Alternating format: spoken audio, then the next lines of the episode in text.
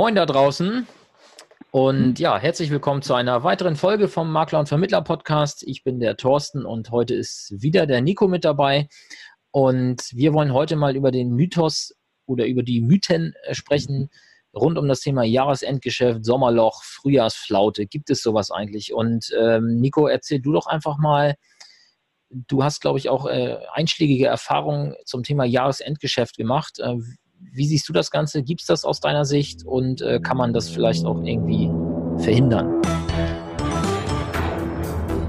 Moin und herzlich willkommen beim Makler und Vermittler Podcast. Hier bekommst du aus der Praxis für die Praxis hochwertiges Know-how von Kollegen und Dienstleistern aus der Finanz- und Versicherungsbranche. Du erfährst alles über die neuesten Trends auf dem Weg ins digitale Büro, bekommst regelmäßig vertriebliche Impulse und bleibst über die rechtlichen Rahmenbedingungen deines Alltags informiert. Dazu sprechen wir mit Spezialisten aus den verschiedensten Bereichen, egal ob Maklerbetreuer, Jurist oder Vermittler. Wir wünschen dir nun viel Spaß beim Makler- und Vermittler-Podcast. Ja, moin Thorsten, moin liebe Zuhörer. Ja, meine Erfahrung zum Jahresendgeschäft. Also meine Erfahrung erstmal ist, es gibt das Jahresendgeschäft. Ähm, es ist nicht nur ein Mythos und es lässt sich auch gar nicht vermeiden. und ähm, der, der Hintergrund ist auf der einen Seite natürlich äh, jetzt für mich aus den biometrischen Risiken kommt immer das Thema Beginn 1.12. ist für den Kunden in der Regel günstiger als Beginn 1. Januar.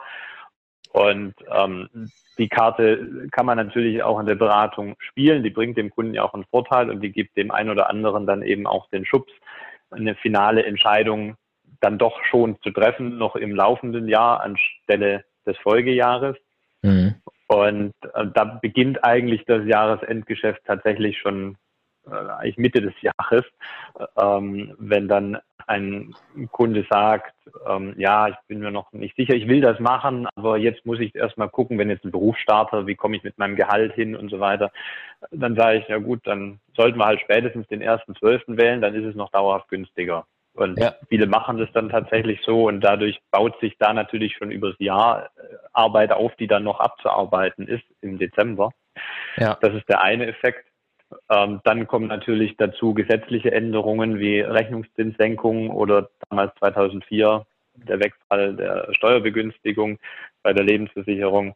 Äh, auch das führt natürlich dann zu diesen äh, Mitnahmeeffekten. Und ähm, von daher ist das das eine, warum es sich kaum vermeiden lässt. Äh, das andere ähm, war meine persönliche Erfahrung. Ich habe trotzdem versucht, das zu kleppen. Und wir machen ja immer drei Beratungstermine. Äh, Datenaufnahme, dann die Beratung und dann die Umsetzung.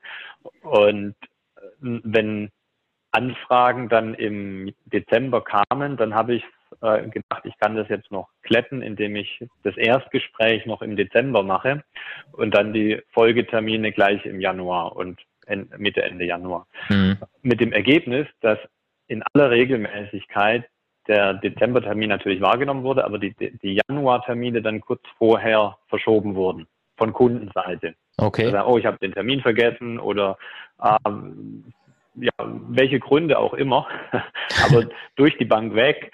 Ähm, so, ich glaube, die Erklärung ist dafür einfach die psychologische, dass wir alle so den, das Kalenderjahr vor uns haben und dann diesen Abschluss machen innerlich und bis Ende Dezember muss immer noch so viel erledigt werden und dann hat man noch den Januar gar nicht so in der Planung drin, wie man vielleicht im August, im September eine Planung hat. Ja. Und dann wird der Termin einfach vergessen und dann findet man halt irgendwelche Ausreden, um das zu verschieben, weil das waren dann keine Termin Storni, also dass das gesagt wurde, es wird halt verschoben, hat im Januar dann neu terminiert und schließlich hat dann die Beratung doch im Februar stattgefunden. Und von daher habe ich das dann auch aufgegeben und äh, wenn heute Anfragen noch im Dezember kommen, dann terminiere ich die gleich das Erstgespräch auf Januar, dann ist es halt so, äh, weil den Vorteil hätte es dem Kunden ja sowieso dann terminlich nicht mehr gebracht.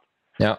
Und ähm, so ist es für alle etwas äh, ja, dann, wir haben dadurch vielleicht den zweiten Effekt gleich, äh, dieses Frühjahrsloch, wobei es eher dann ja ein sehr frühes Frühjahrsloch ist, ähm, nicht in der Arbeit, weil die läuft ja durch, aber im Umsatz. Ja. Also ziehst ja auf der einen Seite den Umsatz im, viel schon auf den Dezember Ähm, der wird dann noch im Januar ausgezahlt, deshalb merkst du es im Januar noch nicht. Aber wenn dann im Januar erst wieder die Erstberatung beginnt, bis dann der dritte Termin durchgeführt ist, ist es vielleicht Ende Februar. Bis dann daraus der Umsatz wieder kommt, ist es dann März oder April. Und somit ist dann der Umsatz in der Regel im Februar, März etwas niedriger als in den anderen Monaten. Also da gibt es äh, finanziell gesehen dann das Frühjahrsloch tatsächlich. Also auch da nicht nur ein Mythos, allerdings äh, nicht in der Terminquote, sondern einfach nur dadurch, dass sich der Umsatz über das Jahr so spezifisch verschiebt und ich auch aufgegeben habe, das Versuch äh, zu kletten zu versuchen. ja, das ist so meine Erfahrung dazu. Ja, also ich kann auch definitiv, ja, ich kann definitiv bestätigen, dass es das Jahresendgeschäft gibt. So oder so. Also ähm, ich glaube, generell gibt es das einfach, weil eben, was du auch schon angesprochen hast, die Kunden einfach zum Jahresende ab September, Oktober in den Modus fallen, okay, ich die, jetzt, jetzt kümmere ich mich endlich mal um XY und um ABC. Ja, und da gehört bei vielen natürlich auch dieses Thema Finanzen dazu, ne, Vorsorge, sonstiges. Und ähm, ja, mhm. wenn, man, wenn man vertrieblich da und auch akquisemäßig da einigermaßen fit ist, dann kann man da, glaube ich, ganz gut äh, Geschäft generieren, ohne da jetzt auch irgendwelche böse Absichten zu haben im Sinne von, äh, ja, anhauen, umhauen, weg, äh, wie heißt das? Äh, keine Ahnung. Ich, anhauen, umhauen, abhauen. Genau, abhauen. Abhauen kam nicht, genau. Das Wort kam mir gerade nicht. Ähm, ja, also den Gedanken muss man da, glaube ich, jetzt nicht unbedingt haben, um am Jahresende ähm, sein Geschäft nochmal äh, zu steigern. Aber äh, wo ich selber persönlich auch sehr, sehr viele Erfahrungen gemacht habe, sind halt diese vom Gesetzgeber begünstigten äh, Endspurtsituationen. Ja, also sei es jetzt äh, 2000, mhm. 2009 hatten wir das Thema im Finanzanlagenbereich, Einführung der Abgeltungssteuer. Ähm, da mhm. hat man natürlich nochmal ja, gigantische Volumen eingesammelt äh, vorher bei den Menschen, bei denen klar war, was das, was das zu bedeuten hat. Ne? Äh, 2004 mhm. war, ich, war ich jetzt noch nicht in der Branche, aber kenne davon Erzählungen von Kollegen, dass die da ja, teilweise Umsätze geschrieben haben in drei Monaten, die sie sonst in zwei Jahren geschrieben haben, weil eben dann mhm. natürlich, dann kommt ja dieses typisch deutsche Verhalten auch noch dazu, äh, oh, der Staat nimmt mir was weg, dann okay, dann muss ich jetzt noch handeln. Ne? Ähm, mhm. Ja, also das, das kann ich definitiv bestätigen und auch dieses Jahr merke ich es jetzt schon wieder, äh, dass die Leute halt sagen, ja, ähm, hallo Thorsten, wir wollten ja schon mal über das und das sprechen, lass uns das jetzt mal irgendwie im Oktober, November äh, bitte angehen, weil ich will das jetzt für mich geklärt haben. Also solche sinngemäß solche Nachrichten habe ich jetzt gefühlt in den letzten drei, vier Wochen schon wieder ein paar bekommen. Und ähm, das heißt, es zeichnet sich schon wieder ab, dass da, dass da wieder was passiert. Und äh, dieses, dieses Frühjahrsloch äh, gibt es bei mir, wie gesagt, äh, terminlich dann auch nicht unbedingt. Äh, umsatzmäßig genau wie du beschrieben hast, äh, wobei natürlich jetzt der, der ein oder andere Sachmakler, der sich auf äh, Sachversicherungen spezialisiert hat, sagen wird, hä, was erzählt ihr denn da? Bei mir ist das immer gleich. Mhm. Äh, ich verteile meine Fälligkeiten gleichmäßig über das Jahr und dadurch habe ich keine Probleme. Ja, aber jeder, der mit Abschlussprovisionen arbeitet, der wird natürlich wissen, dass ja ab und zu mal im Januar, Februar da vielleicht ein kleines vermeintliches Loch entsteht, weil man eben ein kleines, einen kleinen Zeitversatz durch die Weihnachts- und Neujahrszeit hat was die Abschlusstermine angeht. Aber auch da kenne ich Menschen, die mhm. am 31.12. noch äh, Umsätze schreiben und am 2. Januar schon wieder. Also ich glaube, dass es sich da ja so ein bisschen verteilt.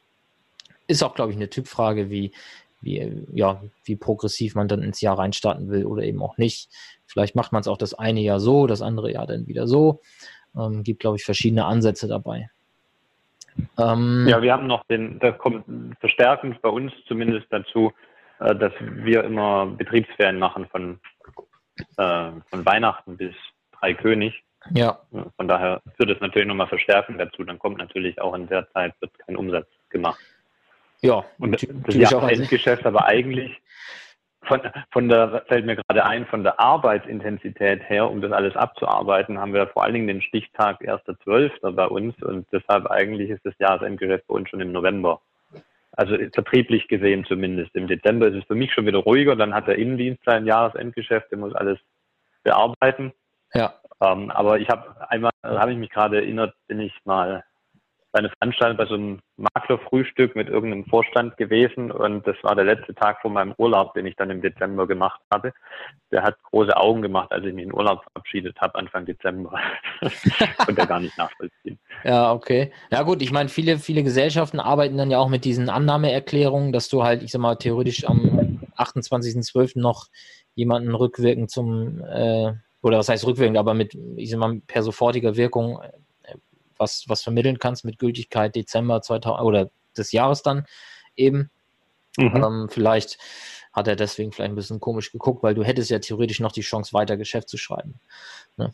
Ähm, ja, man könnte ja sogar, im, wenn jetzt keine Rechnungszinsänderung ist, im Januar oder Februar teilweise noch äh, rückwirkend dann den Beginn auf den 1.12. legen im Lebenbereich. Ja. Nur eben dann nicht in den Jahren, wo dann irgendwelche Rechnungszinssenkungen wären. Ja, richtig. Die hatten wir in letzter Zeit relativ häufig. Und, Leider ja. Ja, genau.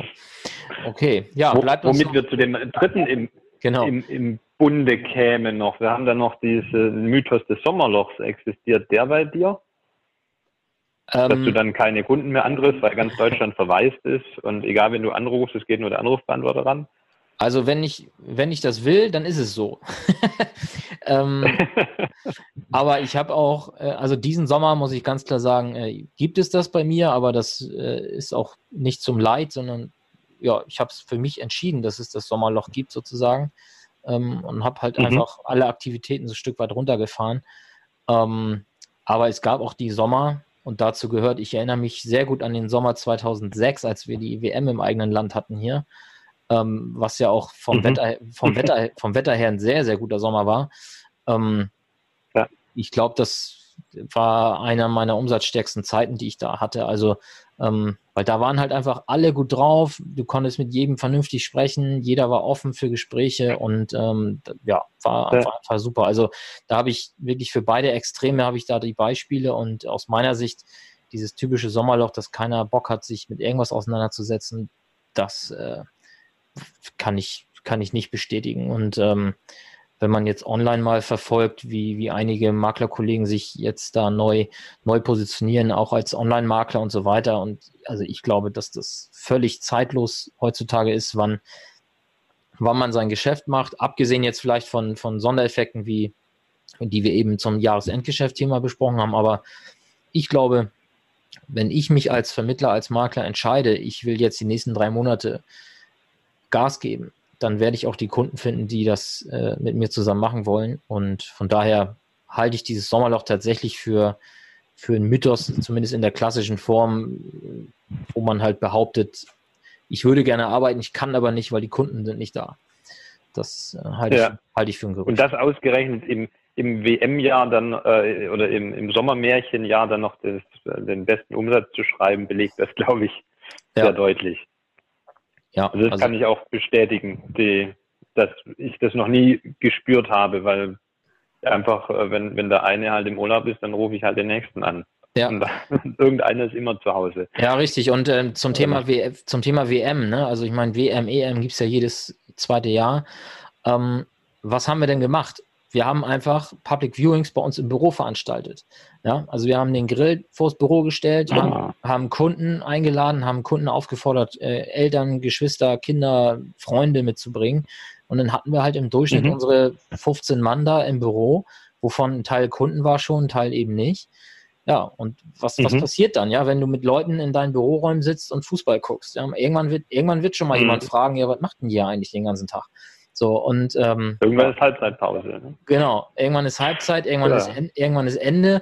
Und ähm, ja, wenn du dann äh, nicht in der Lage bist, den Elfmeter zu verwandeln, dann hast du natürlich, also dann liegt es halt einfach an dir selber als, als, als Geschäftsmann sozusagen äh, und nicht mehr an, ja. an, äußeren Einflüssen. Also man muss halt einfach gucken, was, was mache ich da draus. Ne? Ja. Ja, finde ich eine coole Idee. Eigentlich ganz simpel. Ja, kann man so bestätigen. ja? ja, genau.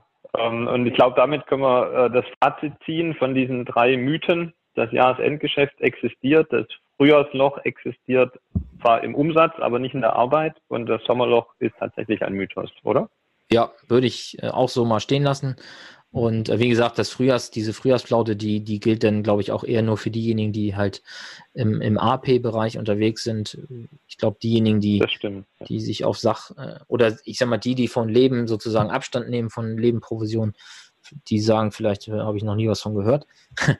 ähm, aber auch hier ja. nochmal die Aufforderung, wie auch bei der letzten Folge schon, wenn du selber jetzt sagst, ey Leute, was erzählt ihr denn da für einen Quatsch? Also bei mir sieht das komplett anders aus. Ich mache von Januar bis April meine größten Umsätze und danach fahre ich in Urlaub. Ähm, dann äh, schick uns mal bei Facebook oder Instagram eine Nachricht und äh, ja, berichte doch einfach mal von deinen Erfahrungen und vielleicht können wir auch mit dir dann mal ein Interview hier im Podcast führen zu deinem äh, Jahresverlauf, wie sich bei dir die Umsätze entwickeln. Da wäre ich mal ganz gespannt und freue mich auf, auf euer Feedback. Das würde mich auch interessieren, da bin ich neugierig. Ja, lassen wir uns überraschen, ob da jemand sich meldet. Und ja, Nico, dann danke ich dir für deine Zeit wieder mal und ja, würde sagen, wir hören uns dann in der nächsten Folge. Hm. Danke dir, Thorsten. Ja, viele Grüße an alle da draußen und äh, bis zum nächsten Mal. Tschüss. Tschüss. Mehr Infos zum Makler und Vermittler Podcast findest du in der gleichnamigen Facebook-Gruppe oder auf der Webseite www.vertriebsansatz.de. Möchtest du uns ein Thema oder einen Interviewgast vorschlagen? Dann schick uns einfach eine E-Mail an info@vertriebsansatz.de. Bis zur nächsten Folge vom Makler und Vermittler Podcast.